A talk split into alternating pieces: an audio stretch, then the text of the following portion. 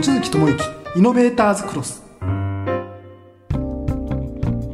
望月智之イノベーターズクロススペシャルゲストをご紹介します。まずは一組目のゲストです。アパグループ専務の元谷拓さんです。よろしくお願いします。はいよろしくお願いします。さあ望月さんあのアパグループの専務元谷拓さんをお迎えしましたけれども、はい、もちろんアパホテル泊まったことあります？いやもうめちゃめちゃあります。もうめちゃめちゃ行きます。いや私も本当にロケのたびにお世話になってるんですけれども、はい、まあ、例えばアパグループもう本当に主要な駅例えば歌舞伎町だとか、うん、銀座新富町だとか浅草いろんなところにアパのホテル建っているなというふうに思うんですけれども、うん、元谷さんご自身もご自身のホテルに泊まられることって？あ結構オープン前に特別宿泊無料体験会っていうのをやりまして、はい、お湯が出るかどうかとかテレビがつくかどうかとか、うん、ベッドが寝心地かとかトイレが流れるかとかのチェックのためにオープン前に大体ほぼ全部泊まってます。そうですね、はい、そして CM もおなじみでしてあのこう赤いドレスでね踊っている外国人の女性の方も印象的なんですが、はい、これは実はあのよくテレビ局の方から誰なんだと聞かれるんですけど、これはあの完全に無料で使えるフリー素材のの方でして、はい、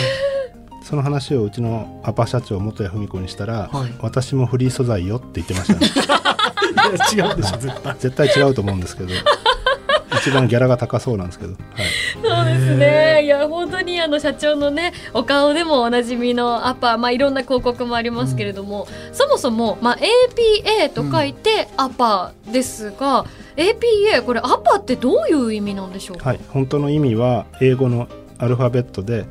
Always Present Amenity いつも気持ちの良い環境をという意味なので株式会社いつもさんと同じいつもっていうのが入ってますんで。あそうなありがとうございます、はい、あと後付けですけど、はい、日本のこと英語でジャパンっていうので、はい、J と N を取るとど真ん中に APA が残るのでアパっていうのはジャパンの真ん中にあるよっていうのを一回聞くと人に言いたくなるっていう確かに。確かに、今の言いたくなりました、はい、これいいですね、うん、これにしましょう。プレゼント覚えてないけどジャパンの方が覚えてオールウェイズプレゼントアメニティっていうのはなかなか 覚えづらい、浸透しづらいんですけども、はい、ジャパンの真ん中のアパって一回聞くと人に言いたくなってしまう、うん、覚えました。ああ、なるほど。さあもうあのね最初からたくさんの情報入ってきておりますけれどもプロフィールの方私からご紹介させていただきます元谷拓さん。1975年石川県小松市のお生まれです。地元石川県金沢二水高等学校。そして中央大学経済学部を卒業。大学1年の時に当時最年少で宅地建物取引士に合格。北陸銀行を経てアパグループに入社。専務がプロデュースするアパホテル直営レストランのレトルト食品アパ社長カレーは累計900万食を達成。その他にもアパホテル東京ベイ幕張のポカリスエットプールや横浜ベイタワーのキリンレモンプールなどのネーミングライツにも従事。アパホテルの新たな可能性を引き出しています。ということで改めて今回のゲストアパグループ専務の元谷拓さんです。よろしくお願いします。はいよろしくお願いします。それではマーケター望月さんがゲストにぜひ聞いてみたいことからお願いします。はい、えー、ではまず今年2022年の4月にアパグループさんがですね代替わりを迎えられて、まあ、創業者のもともと元谷敏夫さんですかね会長となられて長男の元谷石さんですかねが社長兼 CEO に就任されて今回お越しいただいている元谷拓さんがアパホテル株式会社の代表取締役専務からアパグループ専務に就任されたというこれはこれでよろしいんですかね。はいこの春から、えー、もう創業51年連続黒字経営してきたので、はい、うちの父親元谷敏夫会長からですね、うん、まあ、新体制ということで、まあ、母親の元谷文子社長ホテル社長は変わらないポジションなんですけど、はい、うちの兄の元谷一氏が全体のトップとなりまして、うん、CEO という形で就任しまして私はアパホテルの専務プラス、アパグループの専務も全体を統括するというふうになりましたので、うん、ホテルやレストランゴルフ場分譲マンション出版その他統括させていただく立場でうちの兄も支えさせていただきながらアパグループのもっともっと、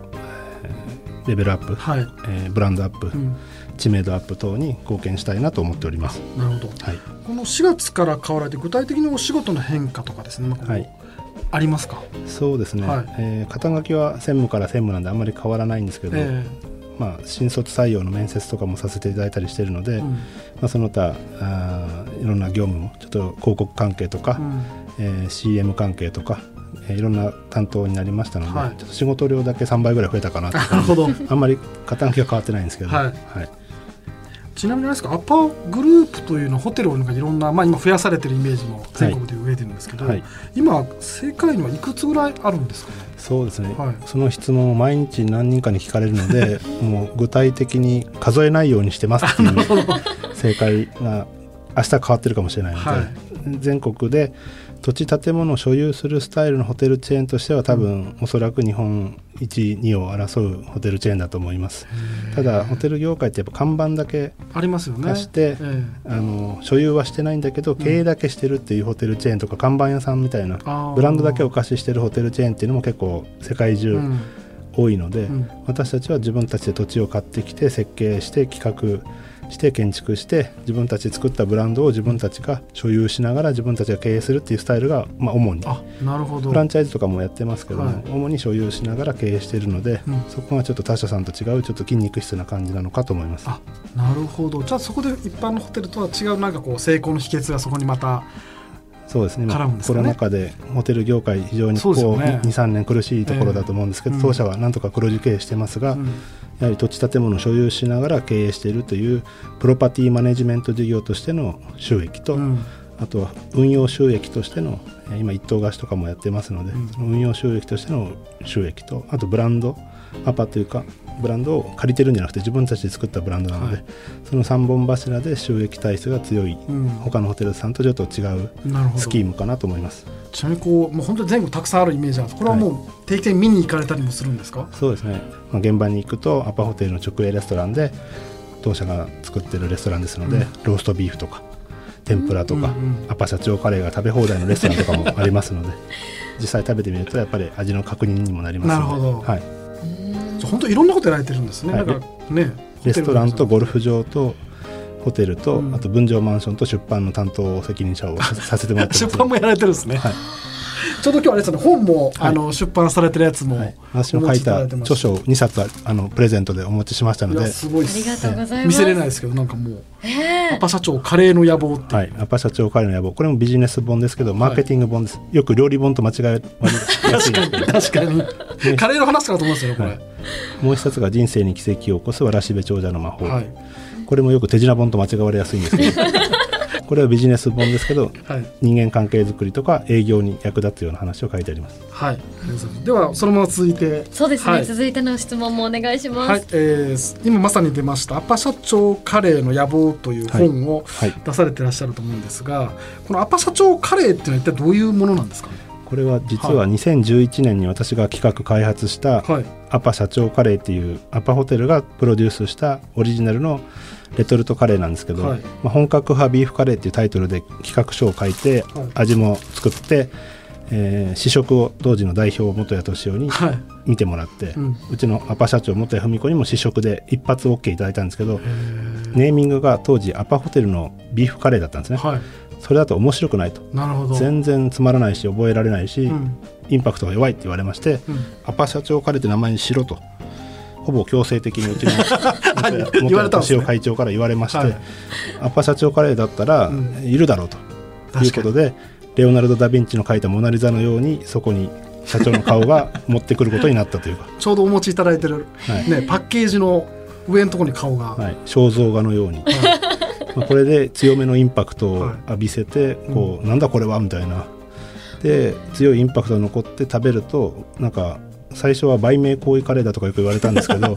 でも食べると意外と美味しくて結構これ美味しいじゃないかみたいな感じで今郵便局さんとかで売っていただいたりとか。あ。そうなんはいですね、あとはアパホテルとかレストランとか分譲マンションゴルフ場でのイベントとかうん。で使ったり結構防災備蓄にも最適なので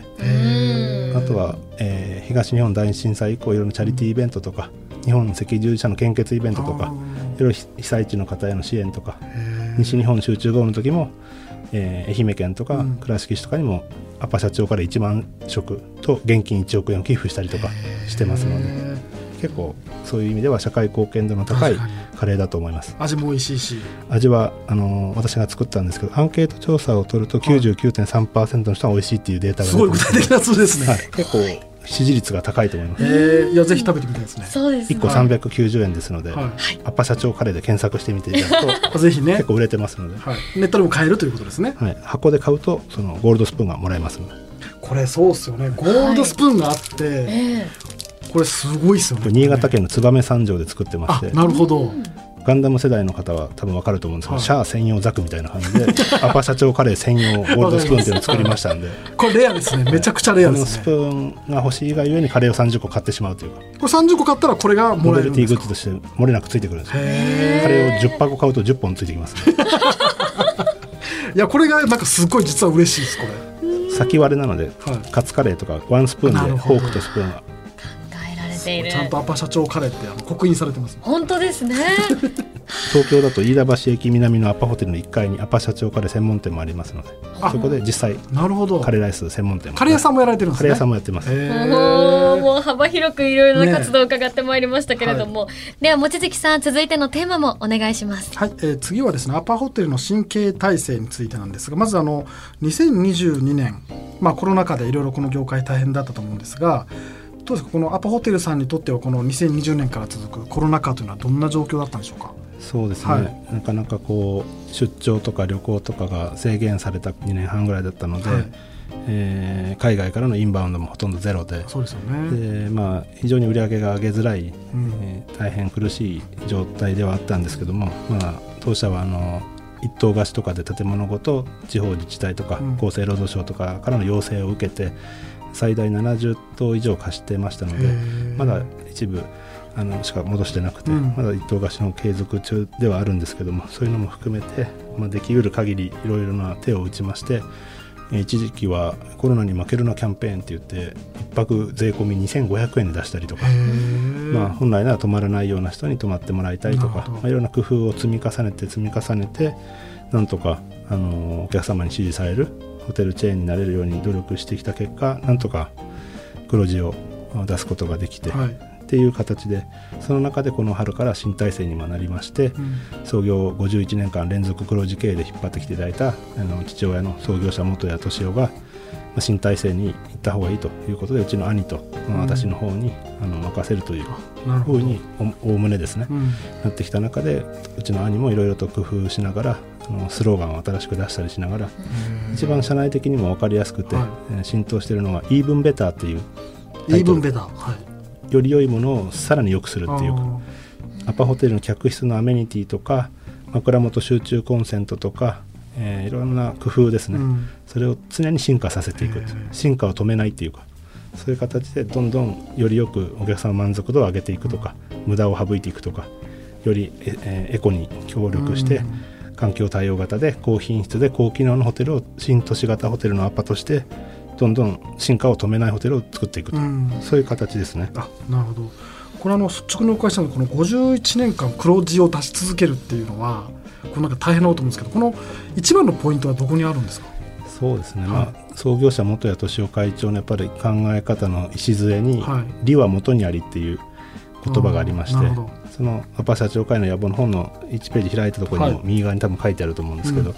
結局その利益をしっかり出してうん。納税の義務を果たしてインフラとかの整備とかもやっぱり税金を払わないといけないわけですからしっかりそういう思いで、えー経営しているとうん。いうところに、えーアパグループの考え方があると思うんでしっかり税金も払って信用を積み重ねてうん。商売しないといけないということで、まあ、石川県から出てきたアパグループですけども、うん。今全国で、えー支持されているのはやっぱりそういう一つ一つの積み重ねとしての利は元にありっていうところとか、まあ、いろんな創業者の考えがうん。浸透してきて評価されてきてのあの今日だと思います。えーじゃあやっぱりその代表というかその創業者の方の思いがちゃんと現場のスタッフさんとかにかなり徹底されてるってことなんですね。そうですね。本当にうちの支配人ホテルの支配人とか、うん。社員は自分でよく考えて自分が経営者としてどうあるべきかとか、うん。どうやったらお客さんが喜ぶかとかどうやったら最適稼働で、うん。えー一番ベストなはい。ホテルをあの運営できるかっていうのを一番若い支配人は20代半ばぐらいからやってますのでこの春も新入社員400人以上採用してますのでそういう中において社員からしたらホテルが増えていけば、うん。チャンスもたくさん支配人のポストが空くわけですから、うん。だから今本当にアパホテルはそういう優秀な人材を求めてますので、うん。新卒でも中途でもアパで頑張ってほしいという人がどんどん今増えてきてますのでへすごくやりがいのあるうん。環境だと思います。ーなるほど。ありがとうございます、ではお時間になってしまいました。最後のテーマもお願いします。はい、えー最後はですね今後のアポホテルの展望についてお伺いしたいんですが、まあ、今後どんなことを目指されてやられている感じですか？そうですね、はい。えーまだまだホテル業界っていうのは、えーシェアが当社があのまだまだ圧倒的にトップを取れてませんので、うん。えー圧倒的な日本ナンバーワンを目指してましてホテルといえばもうアパホテルと。は全国どこに行っても、えーアパホテルでアパチョクっていうところから検索できますので、いはい。そこで今、えー指示をされるように。また今こういうご時世ではありますけども、1秒チェックインとか1秒チェックアウトとかっていう、うん。あのそういう新しいシステムを入れてますので、ぜひ一度アパホテルに泊まるともう癖になってしまって。これ1秒チェックインごめんなさい不勉強なんですけど、はい。1秒チェックインっていうのは何なんですか？これ実はトリプルワンシステムって言いまして、はい。ワンステップで予約してクレジットカード事前決済をしたり、うん。航空会社の座席指定のようにお部屋の部屋番号を指定してクレジットカードで決済すると QR コードが出てくるので、その QR コードを、えーホテルに来た時にチェックインカウンターのところの専用の端末機にかざすと1秒でルームカードキーがアッパーって出てくるんでで1秒でチェックインが終わってなるほど。他のお客さんみんな並んでるのに、事前にクレジットカード決済してワンステップ予約を先にアパチョから事前にしておくだけでなるほど。1秒でチェックインができるんですね。すごい。でチェックアウトも専用の、えーチェックインポストがありまして、はい。そこにカードキーを投げ捨てるだけで1秒でチェックアウトができるので、へー。翌朝待たせない。なるほど。お客様をイライラさせない。あれ嫌ですもんね。客室の映画も今200チャンネル無料でやってるので、へお部屋で原則的にお金かからないような仕組みにしているので、はいうん。お客様を待たせないのとイライラさせないように心理学に基づいて経営してます、もうじゃあ圧倒的な利便性と、はい、一度使っていただくと、あの客室もあえてコンパクトにしているので、うん。冷暖房効率を高めるためであったり、うん。冷蔵庫もスイッチを入れて使うように、うんうん。音がしないように、まあ、あの常温で水飲む方も多い時代ですのでわかります。冷やしたい人は自分でスイッチ入れて使ってくださいはい。冷蔵庫の音すら気になるという人は、ねものすごいわかります睡眠に妨げになるから冷蔵庫の音を消して寝たいって人もいますので。めちゃくちゃわかります。つけたい人はつけていただいてつけたくない人は消せるようにスイッチの入り切りまでありますので。なるほど。あと歯ブラシとか、はい。ああの櫛とか、はい。アメニティも高級感のあるものを入れてますので、うん。一度使った方がアパホテルは結構客室はコンパクトだけど、うん。冷暖房効率を高めるためにあえてうん。工夫してあの狭く作ってるんだと、はい。その中でもベッドは大きくうん。テレビはシングルルームで確かに。50型を入れてます。確かに時々テレビが大きすぎるってクレームもあるぐらい。確かに。わかります。まあでもテレビが小さすぎるってクレームよりはいいかな。まあと、確かに確かに、うんうんあとミラーリングとかもあるので自分の好きな YouTube とかを登あり録すると、ますよね。自分の好きな動わかり画をます。大画面はい。で楽しめる、映ってますもんね。今年はサッカーのワールドカップとかもありますので、はい。そういうスポーツなんかを客室の大画面のテレビで見ると自分の家のテレビちっちゃいなと思って買い替えようとなるかもしれませんので すごい考えられてますね。あの客室ってね。本当にベッドの上でいろいろ書斎代わりに何でもできるように。あ非常にコンパクトだけども楽しくあのデイユースとか。ーなるほど。仕事部屋としても使えるようになってますので一度アパチョクから検索してみていただくと。いやすごい。やってみよう。そうですねはい。東京の六本木駅東の新しいホテル10月19日オープンしますのあでそうですか。六本木駅からすぐの六本木もともとありますけどね。え飯倉片町の交差点の角地には作ってまして、最上階にプールもありますので、そんなのもあるんだぜひアパホテルリゾート六本木駅東もぜひ皆さんチェックしてほしいと思います。はいありがとうございます。まあ、最後にね、新しいホテルのお知らせもありましたけれども、まあ、今日ここでお別れとなってしまいますが、最後に新たに何か告知もあれば、ぜひお願いします。そうですね。もう私がプロデュースしたアパ社長カレーをまだ食べたことないけど気になっている方がいると思いますので、はい一度ぜひアパ社長カレー検索してみてほしいなと思います。はい。美味しいのでぜひ皆さはい。ん食べてみてください、今回のイノベーターズクロススペシャル一組目のゲストアパグループ専務そしてアパ社長カレープロデューサーの元谷拓さんでした。ありがとうございました。ありがとうございました。望月智之イノベーターズクロス